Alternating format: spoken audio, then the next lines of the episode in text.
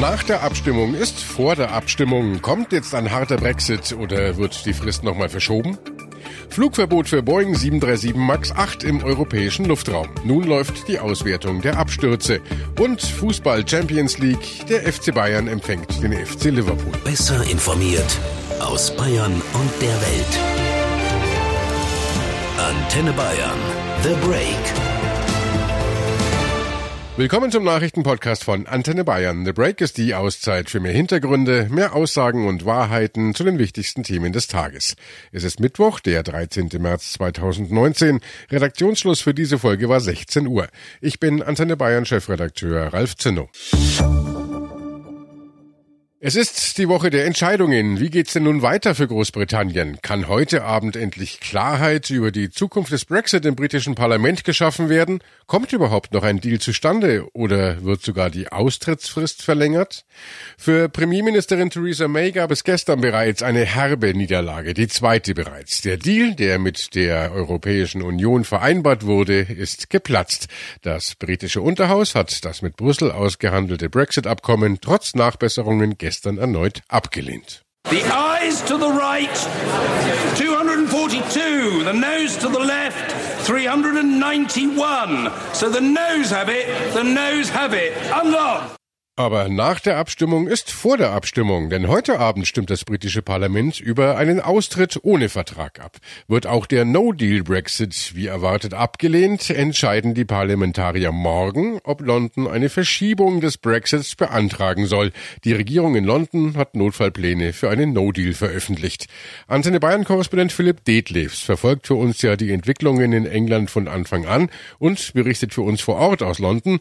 Philipp, heute Abend stimmt also das Parlament darüber darüber ab, ob es einen No-Deal-Brexit will oder nicht. Labour-Chef Jeremy Corbyn hat gestern gesagt, Mays Brexit-Deal sei tot. Ist das Abkommen jetzt vom Tisch? Ja, das kann man wahrscheinlich so sagen, zumindest fürs Erste. Ich habe es ja in letzter Zeit häufiger gesagt. Momentan würde ich beim Brexit gar nichts zu 100 Prozent ausschließen, aber jetzt stehen natürlich erstmal die anderen Abstimmungen an. So wie es May schon vorher angekündigt hat, wird heute Abend im Parlament darüber entschieden, ob Großbritannien die EU nun ohne einen Deal verlassen soll. Und wenn das abgelehnt wird, dann wird morgen über eine Verlängerung der Austrittsfrist abgestimmt. Soweit erstmal die weitere Planung. May hatte ja am Montagabend noch gemeinsam mit EU-Kommissionspräsident Jean-Claude Juncker von einem Durchbruch gesprochen. Woran lag es denn jetzt, dass es trotz dieser Zugeständnisse keine Zustimmung gab? Tja, das liegt wohl nach wie vor an der umstrittenen Backstop-Klausel, die eine offene irische Grenze garantieren soll, obwohl sich May ja gerade in dieser Sache Zugeständnisse von der EU eingeholt hatte. Eine Ergänzung zum Deal sollte deutlich machen, dass der Backstop nur eine Übergangslösung ist, aber nach Einschätzung des britischen Generalstaatsanwalts Jeffrey Cox hätte Großbritannien damit trotzdem keine rechtlichen Mittel, um die umstrittene Klausel zu kündigen. Tja, und die Befürchtung der Kritiker, dass Großbritannien damit dauerhaft in einer Zollunion mit der EU bleiben könnte, die wurde eben eben nicht entkräftet. Und äh, wie hat May darauf reagiert und wie hat sie nach dieser erneuten, ja deutlichen Niederlage auf dich gewirkt? Ja, sie hat schon den ganzen Tag ziemlich angezählt gewirkt. Vielleicht, weil die Niederlage schon absehbar war, vielleicht aber auch, weil sie ein bisschen gekränkelt hat, weil sie total heiser war. So klang sie nach der Niederlage. I profoundly regret the decision that this house has taken tonight. May sagte, sie bedauere die Entscheidung des Unterhauses zutiefst und sie sei auch weiterhin überzeugt, dass der beste Brexit ein geordneter EU-Austritt mit einem Abkommen ist. Ob das Parlament das mehrheitlich genauso sieht, das erfahren wir dann heute Abend bei der Abstimmung. Welche Auswirkungen hat denn das Resultat der Abstimmung heute Abend? Das Ergebnis der Abstimmung heute Abend ist nicht mehr als eine Absichtserklärung. Wenn die Abgeordneten gegen den No-Deal-Brexit stimmen, dann bedeutet das, sie wollen ein No-Deal-Szenario nicht zulassen. Das heißt allerdings nicht, dass es nicht trotzdem passieren kann. Das ist also ein sehr wichtiger Unterschied. Denn wenn bis zum geplanten EU-Austritt kein Abkommen zustande kommt, dann haben wir das No-Deal-Szenario, selbst dann, wenn es keiner will. Und äh, in welchem Szenario wäre ein zweites Referendum denkbar und wie wahrscheinlich ist das überhaupt? Also das ist weiterhin sehr unwahrscheinlich. Dafür ist im Parlament einfach bisher keine Mehrheit in Sicht. Oppositionsführer Jeremy Corbyn von der Labour-Partei will es jetzt lieber nochmal mit seinem eigenen Brexit-Vorschlag versuchen. Der lautet Zollunion und enge Anbindung an den Binnenmarkt. Und deshalb wird in dieser Woche wohl keine Entscheidung mehr über ein mögliches zweites Referendum getroffen. Was aber sein kann und was wahrscheinlicher ist, ist, dass die Befürworter auf eine bessere Gelegenheit hoffen, zum Beispiel wenn nach der möglichen verlängerten Frist immer noch nicht klar ist, wie es dann weitergehen soll. Um aber diese sogenannte People's Vote zu erreichen, müsste sich die Labour Party schon voll dafür einsetzen und dann auch noch viele Konservative auf ihre Seite ziehen. Könnte denn ein weiteres Referendum die Wende bringen? Ja, das ist der Knackpunkt. Äh, bisher zeigen die Umfragen nur eine ganz geringe Veränderung der Mehrheitsverhältnisse in Richtung Verbleib in der EU. Das heißt, ein zweites Referendum würde wahrscheinlich auch wieder sehr knapp ausgehen. Und wenn es dann überhaupt anders ausgeht. Und dann, wenn es anders ausgeht, würden wahrscheinlich die Brexit-Befürworter wiederum ein drittes Referendum fordern. Die britische Regierung hat heute schon Notfallpläne für das No-Deal-Szenario veröffentlicht. Es geht da um Zollregelungen. Wie sehen die eigentlich genau aus? Die sehen so aus, dass auf einen Großteil aller Importe nach Großbritannien vorübergehend keine Zölle erhoben werden. Und für EU-Güter, die über die Grenze von EU-Mitglied Irland in das britische Nordirland kommen, sollen dann keine neuen Kontrollen eingeführt werden. Sollten diese Waren dann aber von Nordirland in andere Teile Großbritanniens gehen, dann werden Zölle fällig. So will man dramatische Folgen für Verbraucher und für Unternehmen verhindern und auch dafür sorgen, dass es zwischen Irland und Nordirland keine harte Grenze gibt. Und äh, mittlerweile hat sich auch der Außenminister von Luxemburg, Jean Asselborn, zum Drama um den Brexit geäußert. Für ihn scheint die aktuelle Situation auch die Chance auf einen Brexit Light, also einen moderaten Brexit zu sein. Eigentlich hat Theresa May gestern den Dirigentenstab abgegeben und dem Parlament den Stab gegeben. Sie hat nicht mehr den Lead als Regierung. Und hier, glaube ich, kann eine Chance sein, dass wirklich die zwei großen Parteien aufeinander zugehen. Das hat Theresa May nicht gefördert und dass man sich besinnt, vielleicht auf einen Brexit Light, wo Großbritannien in der Zollunion bleibt. Weitere Zugeständnisse wird es aus Asselborns Sicht seitens der EU sicher nicht mehr geben. Der Verhandlungsspielraum sei restlos aufgebraucht. Nein, sie kriegen nichts mehr aus der Europäischen Union heraus. Das ist ausgeschlossen. Wir haben alles gegeben, was wir geben konnten, auch was dieser Backstop angeht. Sogar hat man gesagt, wenn die Union verzögern würde, könnt ihr vor dem Europäischen Gerichtshof, könnt ihr die Europäische Union ansuchen. Ich glaube, dieses Spiel ist vorüber. Ich wollte sagen, dass jetzt äh, Theresa May angedeutet hat, dass Großbritannien noch nicht fertig ist mit der Ausarbeitung der Gesetze zum Brexit. Das ist äußerst spärlich. Ich kann mir nur vorstellen, dass eine Verlängerung kommt, wenn auch etwas Greifbares dahinter steht, nicht nur um Zeit zu gewinnen. Und auch Asselborn hält ein zweites Referendum, also eine erneute Abstimmung der Briten zum Brexit, für nahezu ausgeschlossen. In einem gewissen Moment war ja ein zweites Referendum in der Diskussion. Aber ich glaube das nicht. Wenn man einen Briten sieht, äh, der mit dem Parlament zu tun hat oder mit der Regierung sagt, das, was ausgeschlossen ist, ist ein zweites Referendum, dann eher Neuwahl. Und auch die deutsche Bundesregierung wartet in Berlin natürlich, wie es in dieser Woche wohl weitergeht mit Großbritannien und dem möglichen Brexit. Derzeit heißt es in Berlin nur abwarten und Tee trinken. Wir wollen ein gutes Miteinander, wir wollen einen geordneten Austritt Großbritanniens und es ist jetzt natürlich die Aufgabe des britischen Parlaments, Entscheidungen zu treffen, und ähm, da werden wir natürlich das äh, sehr genau auch verfolgen, was sich heute und morgen und übermorgen in Großbritannien äh, vollzieht.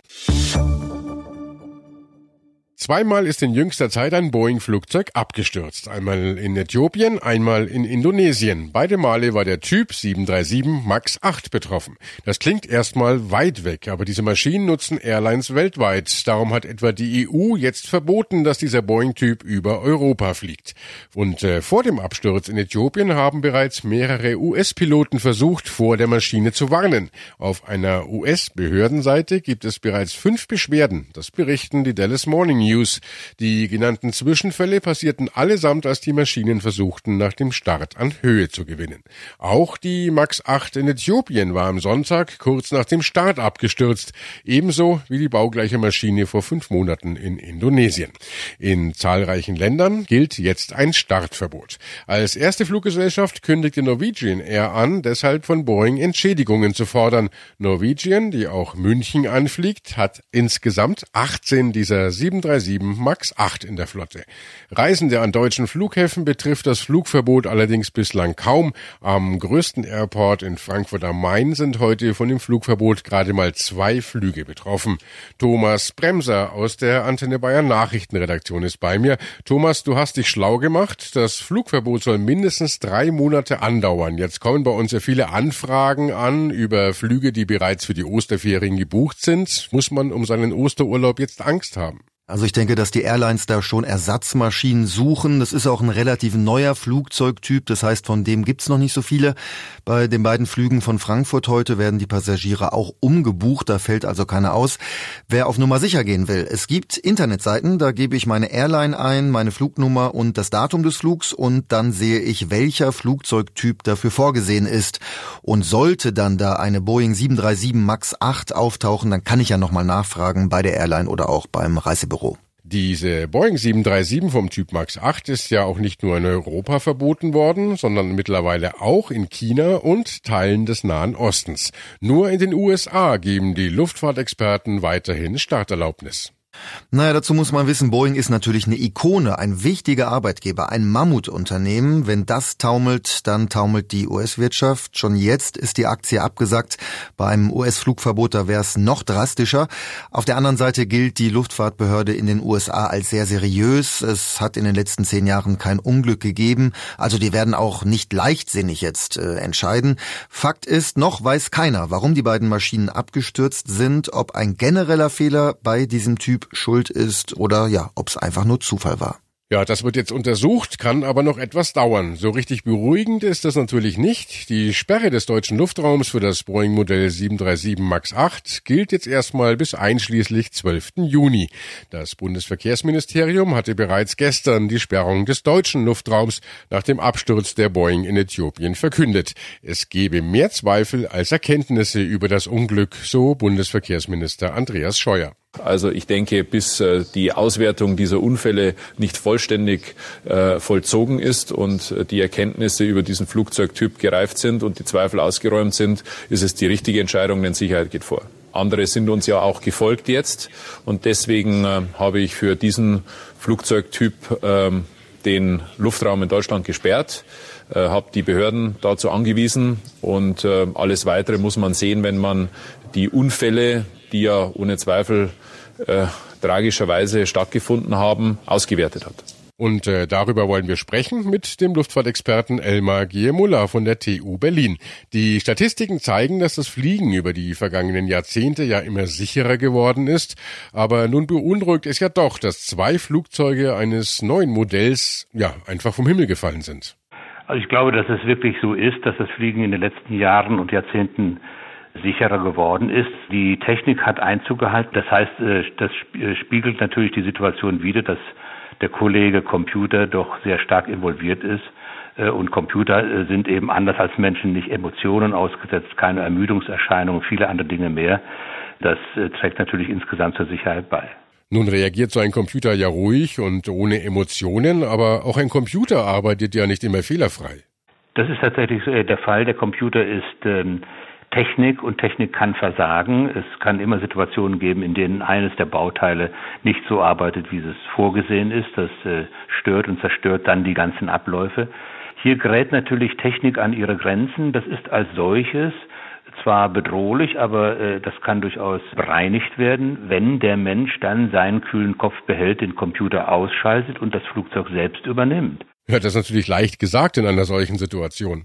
Das ist äh, leicht gesagt, äh, in der Umsetzung natürlich durchaus eine große Herausforderung, denn Piloten sind als Menschen natürlich ihren eigenen Emotionen ausgesetzt. Äh, solche Situationen passieren natürlich in ungewöhnlichen Lagen, um es mal zurückhaltend auszudrücken. Das heißt, äh, die Piloten sehen sich äh, in ihrem Leben unmittelbar bedroht und da in eine neue Situation ohne die Unterstützung des Computers zu arbeiten, was sie ja gewohnt sind. Das ist ihr Alltag. Also in einer Ausnahmesituation noch ausnahmeweise, ausnahmssituationsweise reagieren zu müssen, ist eine große Herausforderung. Aber bei dem ersten Absturz der 737 MAX 8, da haben das die Piloten ja nicht getan. Sie haben gegen den Computer sozusagen angekämpft, der die Maschine nach unten bringen wollte, was falsch war in der Situation. Sie haben immer dagegen gearbeitet, 20 Mal versucht, die Maschine wieder aufzurichten. Es ist ihnen am Ende nicht gelungen. Ähm, das heißt, sie haben, wenn man so will, in ihrer Arbeitsweise, in ihrer Kalkulation der Situation äh, offensichtlich die Idee, dieses störende Instrumentarium, das feindlich geworden war ja ihnen gegenüber, äh, ganz einfach abzuschalten. Sind äh, also manche Piloten nicht richtig ausgebildet? Äh, das sieht so aus. Äh, Boeing ist dafür verantwortlich, die Piloten, der, der Firmen, die Bestellungen aufgeben, an die die Flugzeuge ausgeliefert werden, auf das neue Modell zu trainieren. Da gibt es Trainingssyllabi. Äh, da wird natürlich auch genau so was trainiert, äh, wie es hier äh, passiert ist, nämlich was ist, wie reagieren die Piloten, wenn das System versagt. Wenn das System wunderbar arbeitet, brauche ich gar nichts zu trainieren. Ich muss trainieren die Situation, wenn das System versagt. Bei diesem Flugzeugtyp, da ist ja ein System eingebaut worden, von dem anfangs die Piloten ja gar nichts wussten. Sorgen solche technischen Dinge vielleicht dafür, dass Piloten gar nicht mehr richtig einschätzen können, wie ihr Flugzeug reagiert? Das Training, was der Hersteller ja durchführen muss, muss natürlich beinhalten, diese neuen Situationen, neue Konstruktionsmerkmale, die ja hier gegeben waren, ähm, um Sprit zu sparen. Äh, dieser Luftfahrzeugtyp spart ja etwa 10 bis 15 Prozent Sprit gegenüber herkömmlichen Modellen durch die Baukonstruktion, die allerdings auch Nachteile hatte, die sich hier niedergeschlagen haben, nämlich dass im Steigflug die Triebwerke, die äh, anders platziert sind als bei traditionellen Flugzeugen, zu viel Auftrieb erzeugen und damit eben die Nase hochgeht oder zu weit hochgeht und dadurch die Gefahr ist, dass das Flugzeug nach hinten kippt und das muss eben verhindert werden. Deswegen ja auch die Reaktion des Computers, die Nase wieder zurückzudrücken. Und letztendlich noch, was sagen Sie eigentlich dazu, dass die 737 MAX 8 jetzt in immer mehr Ländern gegroundet wird, also nicht starten darf? Dass man die MAX 8 aus dem Verkehr zieht, ist äh, für mich eine notwendige Maßnahme. Das ist schlimm für den Hersteller und wir sehen es ja auch an den Aktienkursen, die ja dramatisch nach unten gegangen sind. Äh, das wird sie aber doch äh, in gewisser Weise beruhigen und zwar deswegen, weil ja das Flugzeug, um das es hier geht, eine Weiterentwicklung der 737 ist. Das heißt, die traditionellen 737, die man ja das Arbeitspferd der Luftfahrt nennt, zu Recht muss ich sagen, das meistverkaufte und meist benutzte Flugzeug der Welt, das hat ja äh, längst bewiesen über die Jahre und Jahrzehnte, dass es ein sehr sicheres Luftfahrzeug ist. Und wir kommen zum Fußball Champions League Achtelfinale heute Abend 21 Uhr. Der FC Bayern München empfängt in der Münchner Allianz Arena den FC Liverpool mit Trainer Jürgen Klopp. Bei mir im Studio Antenne Bayern Sportchef Carsten Wellert. Carsten, hallo. Ja, hallo. Wie geht's denn heute Abend aus? Gut, für welche Mannschaft ist die Frage.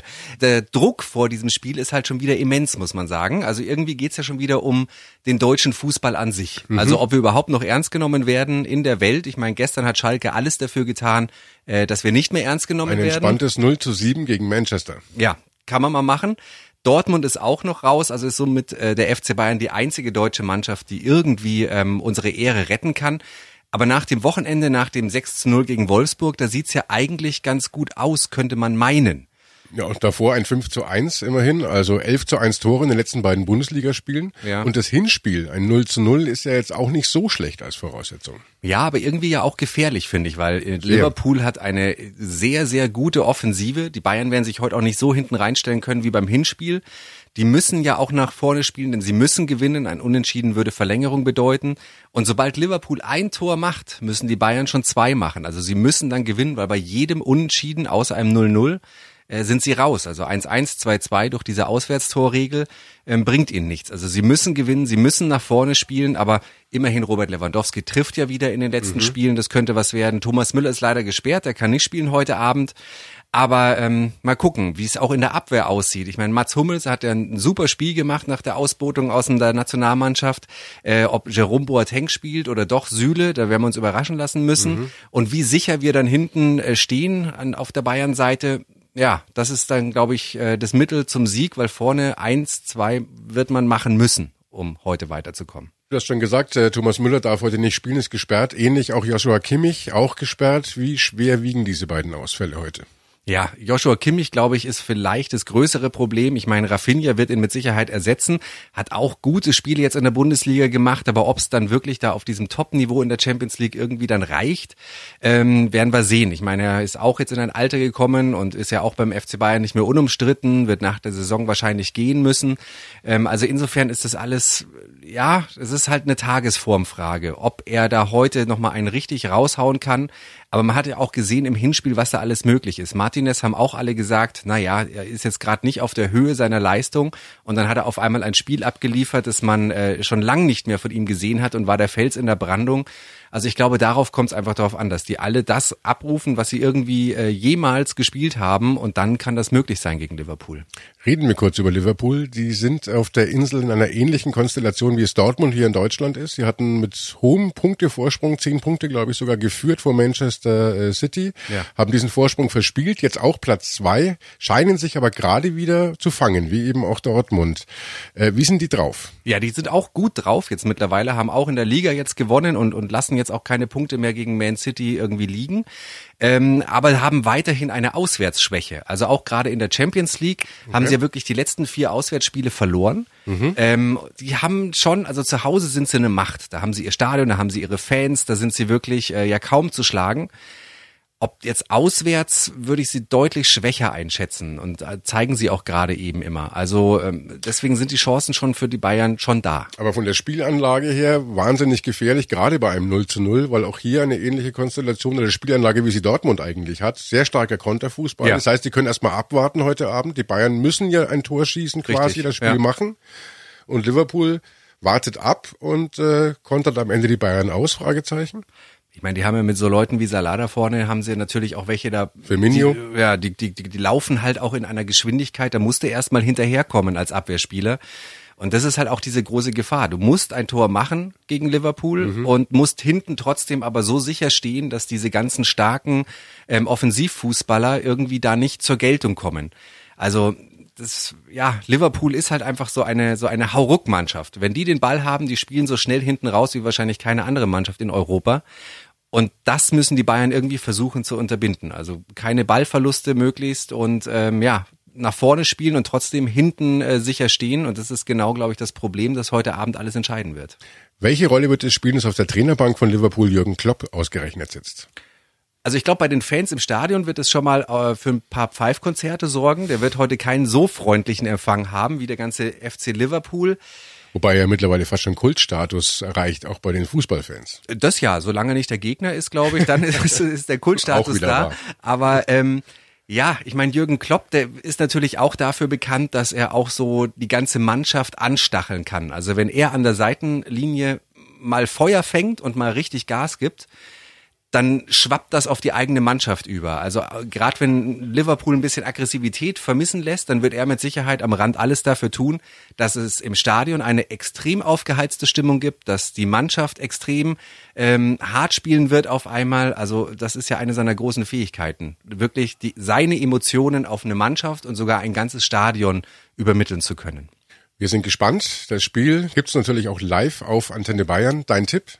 Positiv gesehen, ich glaube, die Bayern gewinnen knapp 2 zu 1. Aber es wird, glaube ich, heute ein sehr nervenaufreibender Abend. Ja, das äh, befürchte ich auch, aber ich freue mich drauf. ja, genau, endlich mal wieder ein Spiel, dem man hingegenfiebern kann. Danke, Antenne Bayern Sportchef Carsten Wellert und äh, das war The Break, der Nachrichtenpodcast von Antenne Bayern an diesem Mittwoch, den 13. März 2019. Ich bin Chefredakteur Ralf Zinnung. Antenne Bayern besser informiert. Jeden Tag zu jeder vollen Stunde auf Antenne Bayern. The Break. The Break gibt's auch morgen wieder um 17 Uhr. Jetzt abonnieren.